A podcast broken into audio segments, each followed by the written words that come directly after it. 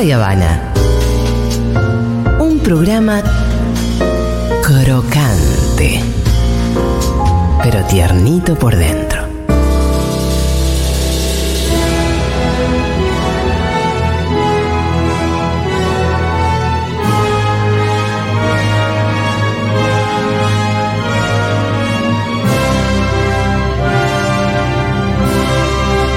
Son mentirosos porque te dije. Vos decís que Messi le dijo a Santiago Mitre que se quede tranquilo, que iba a obtener una nominación eh, Claro. al Oscar su película. Messi le dijo cambio a verde. Me Tomá, tenés que agarrar. Hermoso. Quiero jugar al uno con Messi. Finalmente sucedió. Eh, quedó nominada a Mejor Película Internacional, eh, Argentina 1985, de Argentina, me encanta porque hay una cosa medio capicúa ahí en la anunciación que hace Riz Ahmed, eh, gran actor además, vean Sound of Metal, que, Con Alison Williams. exacto, con Marnie the Girls, Con Marnie the Girls. o la piba de Get Out, La piba que está. o la dueña de la eh, muñeca Megan. ¿Sabés que la vi en persona dos veces? ¿En serio? En dos momentos diferentes de mi vida. Mira, ¿y qué tal? Muy linda. Es muy linda, ¿no? Y sí, se nota a la legua. Bueno, el tema es que Argentina 1985 quedó ahí nominada en un grupete donde también está All Quiet on the Western Front, una película de la que hablamos bastante acá, sin novedades en el frente, que es la versión, finalmente, la versión alemana de aquella novela alemana eh, que se había adaptado en Hollywood, pero nunca en Alemania. Y es una película justamente sobre lo horrible de la guerra y demás. Es interesante ver cuál es la versión alemana de la película. La quiero ver. eh, y el tema es que la película tiene no solamente esa nominación, sino nueve nominaciones en total, Sí. que es un montonazo. Eh, así que, bueno, las chances de Argentina 1985 las tiene, por supuesto, pero hay que pensar que en general, cuando una de las películas nominadas a Mejor Película Internacional, además tiene muchas otras nomi- nominaciones, en general gana esa categoría. Pasó, por ejemplo, con El Tigre y el Dragón, eh, pasó con La vida es bella, películas que están nominadas también a Mejor Película a secas. Entonces, la categoría internacional medio que ya está. Pero, escúchame, al mismo tiempo decían, che, qué difícil Francia para la final del Mundial, ¿no? Eh, vos estás diciendo que All Quiet in the Western Front es nuestra Arabia Saudita. Puede ser. no, porque eso sería perder. Ah, no, entonces no. Quizás en nuestra Arabia Saudita fue. RRR que nos ganó en el Critics En el Choice. Critics Choice, claro. Veremos qué sucede. Lo cierto es que Argentina 1985 competirá con All Quiet on the Western Front de Alemania, Close de Bélgica, EO de Polonia. Polonia siempre mete películas nominadas. Y The Quiet Girl de Irlanda. Pero ¿cuántas copas tiene? Exacto, ¿a quién le han ganado? Eh, hay varias películas que han tenido muchas nominaciones. Las principales, Everywhere, Everything Everywhere All at Once. Que me encantó. Todo a la vez en todas partes. A mí, yo había tanta espuma No, que yo no me flashó tanto. Me pareció una historia superhumana. Conecté, Sí. conecté mucho con los sentimientos. Sí, encima, conecté, es flashera. Poco CGI, muy bien la edición, muy No, lindo. hasta creativamente, la película visualmente, en términos de creatividad, es y el hermosa. mensaje es muy lindo. A mí me, Sí. a mí me generó algo muy bello. Es muy lindo, es una película muy particular también, que me parece que ma- maneja mejor eh, la idea del multiverso, mucho mejor que, por ejemplo, no sé, la última de Spider-Man o eh, todo lo que es el mundo Avengers y Doctor Strange. Sí. Pero, eh, bueno, es la que tiene más nominaciones, 11 candidaturas, y después le siguen Sin Novedades en el Frente con 9, y también Almas en Pena en Inisherin, que es eh, The Banshees of Inisherin, que es la película de Martin McDonagh, que es un director que por lo menos a mí me gusta mucho, que hizo En Brujas, hizo eh, Tres Carteles para un Crimen también. En general, sus películas eh, a veces tienen No bastante... vi ninguna. Ah, ¿no las viste? No. Es un gran guionista, además, está nominado por el guion. Ah. Y las candidatas a mejor película son eh, 10 este año. Un Eso montón. varía. Sí, como decíamos, Sin Novedades en el Frente, Almas en Pena en Inisherin, toda la vez en todas partes.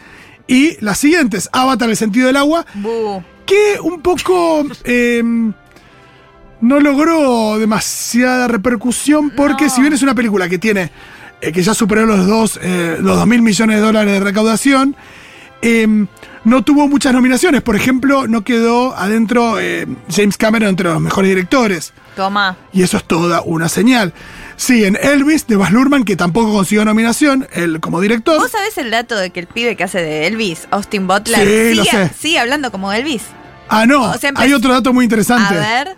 Eh, el primer dato es este que sigue hablando con él. Sigue como hablando Elvis. en su vida, habla así ya, ya está. Oh, Sí, así. Qué loco. Eh, no, que ni sabemos si Elvis en su casa hablaba como Elvis. No, eh, no, o sea, es verdad, es verdad. Eh, no, hay un dato que no sé si es cierto, pero me dijeron Mm. que él era el bebé del sol de los Teletubbies. ¿Me estás cargando el no sé bebé si es sol? cierto. ¿Es el bebé No sol? sé si es cierto, alguien que me lo confirme. Tiene cara de bebé sol.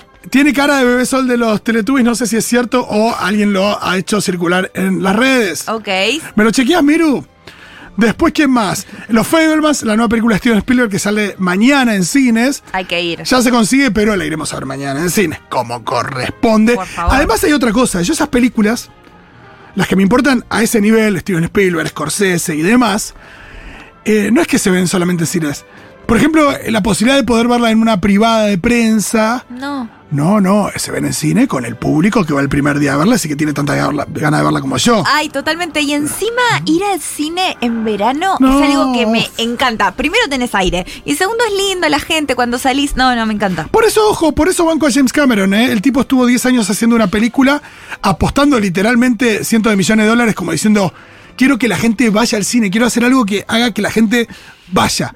Eh, y cada 10, 15 años James Cameron sube la vara de un montón de aspectos técnicos de las películas y de ciertas cosas hacia donde puede ir la industria, que está muy bien porque nunca deja de apelar a historias que, eh, si bien nos pueden gustar más o menos, y obvio, eh, que apuntan a tocar ciertas fibras bien humanas y co- con temas universales. Total, lo más No- humano No va a ser ni experimentación en términos de, del mensaje. del mensaje o de clasicismo de sus de películas. la o- historia. La historia de Titanic siempre digo que es la historia de la mujer de Rose, eh, Total. soltando cadenas. Es esa la historia. Exacto. Vos sabés eh, que James Cameron ahora contó que cuando estaba negociando para Avatar, que decía, no, te está yendo de Sí, sí. mambo, es mucho, es mucho. Decía, mira, el estudio, las oficinas donde estamos teniendo esta conversación, las pagué yo con Titanic. Así que esto es así y fue así. Qué lindo. Los Fablemans, decíamos Tar, que es la película que tiene a Kate Blanchett, dirigida por Todd Field. Top Gun Maverick, peliculón. El Triángulo de la Tristeza, también hemos hablado de esa película de Ruben Ostlund, el Muero por verla. Force Majeure. Muero por ver el Triángulo de la Tristeza. Y ahora seguramente tenga estreno asegurado, si está nominada a Mejor Ay, Película. qué bueno, voy a ir al cine. Estoy- Y sí. ellas hablan de Sarah Poli, que es una gran directora y guionista. Eh, así que Ellas hablan de la historia de Bolivia. Es de la Mira. historia esta, ¿sabes de qué se trata? No, no sé de qué se es, trata. eh, esta historia que fue tan famosa de esta comunidad, voy a decir menonita, pero no era menonita, estilo menonita Claro. en Bolivia, que a la noche a las chicas, perdón si gatilla algo lo que diga, pero eran abusadas sexualmente por campesinos de la zona que drogaban Sí. con algo a través de las vent- ventanas y a la noche les pasaban cosas a ellas. Ah, y es sobre eso. Y entonces ellas empiezan hablando, se empiezan a dar cuenta que sí, que no lo estaban soñando. Eh, y que y es las conversaciones que tienen estas mujeres a partir de eso. Fue un, sí, fue un eh, artículo muy importante del New York Times esto. Ah, porque impresionante. La gente de Bolivia, de la zona, hacía esto con estas eh, gente que eran, sí, eran, creo que eran, no sé si Estados Unidos o qué, pero vivían como, como Amish, digamos. Mirá qué fuerte. Bueno, mejor dirección. Tenemos a Martin McDonagh por Almas en Pena, Nini Sherin, a los Daniels, así se, se hacen llamar los directores de Toda la vez en todas partes, que se llaman Daniel Kwan y Daniel Scheinert, no es Danny Steingart. Son unos genios. Y son los Daniels, Steven Spielberg por los Fablemans, Todd Field por Tar y Ruben Oslund por El Triángulo de la Tristeza. Acá eh, nuevamente quedó afuera alguna mujer para esta... Siempre se habla de que no hay mujeres nominadas a Mejor Directora. Eh, sucedió, hace poco se venía incluyendo, eh, casi que también por una cuestión de cupo, ¿no? Eh, algunas directoras, pero a Chloe Zhao, que, que lo ganó también por Nomadland, también estuvo la directora de Promising Young Woman y algunas más. Ahora pero ni, ahora ni la disimulamos. Ni la Ni la disimulamos. disim- Acá dicen que no es el sol bebé, es- era una chica el sol bebé, nos lo manda Gonzalo, así que gracias. Era un dato que yo elegía creer. Ah, perdón, Fito, perdón. Bueno, mejor actriz, Kate Blanchett por Tar, Ana de Armas por Blonde, que ahí tuvo su primera nominación Blonde. ¿A vos te parece que ella está mal? Sí. Mira, yo creo que es una cosa muy difícil la que le tocó, ¿eh? Bueno, Es una película muy ojalá extraña. gane, ojalá gane. No, no, yo creo que seguramente lo gane Kate Blanchett o Michelle Yeoh. Y también está la otra Michelle Williams, que es una maravillosa actriz. Está nominada a los Razzies, Ana de Armas, ¿no? No, en, ah, no. Eh, Blonde está nominada a un millón de Razzies menos a Ah, actriz. bien, bien, bien. Tam- También está Andrea Reisenberg por, eh, por To Leslie, que es otra película. Y eh, a mejor actor tenemos a Austin Butler, que hace de Elvis, Colin Farrell por Almas en Pena y Sharing, Brendan Fraser por La Ballena, la nueva película de Aronofsky. Brian- Brendan Fraser, eh, más conocido como el de la momia. Exacto. Eh, Brendan Fraser que usó un fatsuit para esa película, se armó mucha polémica, es una peli que cuenta la historia de un profesor de literatura eh, que pesa algo así como 200 y largo de kilos y que se reencuentra o quiere recomponer su, em, su, su vínculo con su hija y... em, Nada, había una cuestión respecto de eh, retratar la vida de una persona con ese cuerpo y, según el director, la imposibilidad de contratar un actor con ese cuerpo, también por las cuestiones de, de logística y de salud. Em, pero, eh, bueno, de todas maneras se genera mucha polémica. Yo creo que la polémica puede llegar a estar, no vi la película, en la manera en que retrate Aronofsky eso. Aronofsky se la pasa retratando el dolor eh, en, en la gente. Uno puede ver Requiem para un sueño, puede ver eh, El luchador, puede ver un montón de películas que siempre parecería hay una cosa medio de a ratos. También se lo acusó el director de Blond por esto, de rato medio sádica en eso.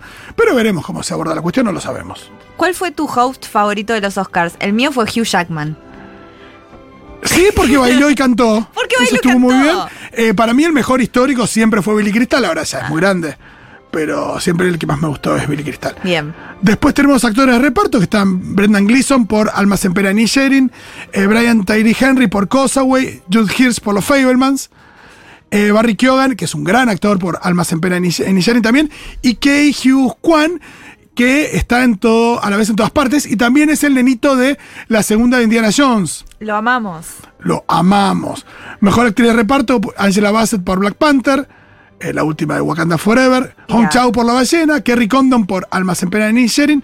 Jamie Lee Curtis por Toda la vez en todas partes. Ay, estaba tan contenta ella. Subió un montón de fotos eh, recibiendo la nominación, no lo puede creer. Postea todo el tiempo. La queremos muchísimo. Y Stephanie Hsu por Toda la vez en todas partes. Es la actriz. Y está muy genial. La actriz. Así que estaremos viste? atentos a lo que sucede en los Oscars. Por supuesto que hay muchas más nominaciones. ¿Cuándo son los Oscars? El ma- 12 de marzo. Ah, listo. Falta todavía. Eh, está Pinocho de Guillermo del Toro entre las películas animadas. Eh, ¿Qué más también les puedo contar? Hay un documental que está nominado que es maravilloso, se llama Fire of Love, Sí, contame. Fuego de Amor, que es la historia de dos vulcanólogos franceses que comparten el amor entre sí y por los volcanes. Ay, Dios Está mío. en Disney Channel, en Disney Channel, no, en Disney Plus. Después Lizzie McGuire. y antes de Hannah Montana, ya se puso contenta Miru Sarro y ya está yendo a verla, Disney Channel. Eh, así que corran a ver esa La voy a película ver que en es Disney hermosa. Plus. Sí, sí, sí. Tuvo una nominación la última película de Iñarritu, Mejor Fotografía, que se la roban a Lubeski, que no lo contrató, pero al director de fotografía le dijo hacer lo mismo que Lubeski. Eh, se nota que no me cae bien Iñarritu, bueno, esa es otra cuestión, algún día les contaré. Muchas gracias, enseguida venimos con más Seguro La Habana.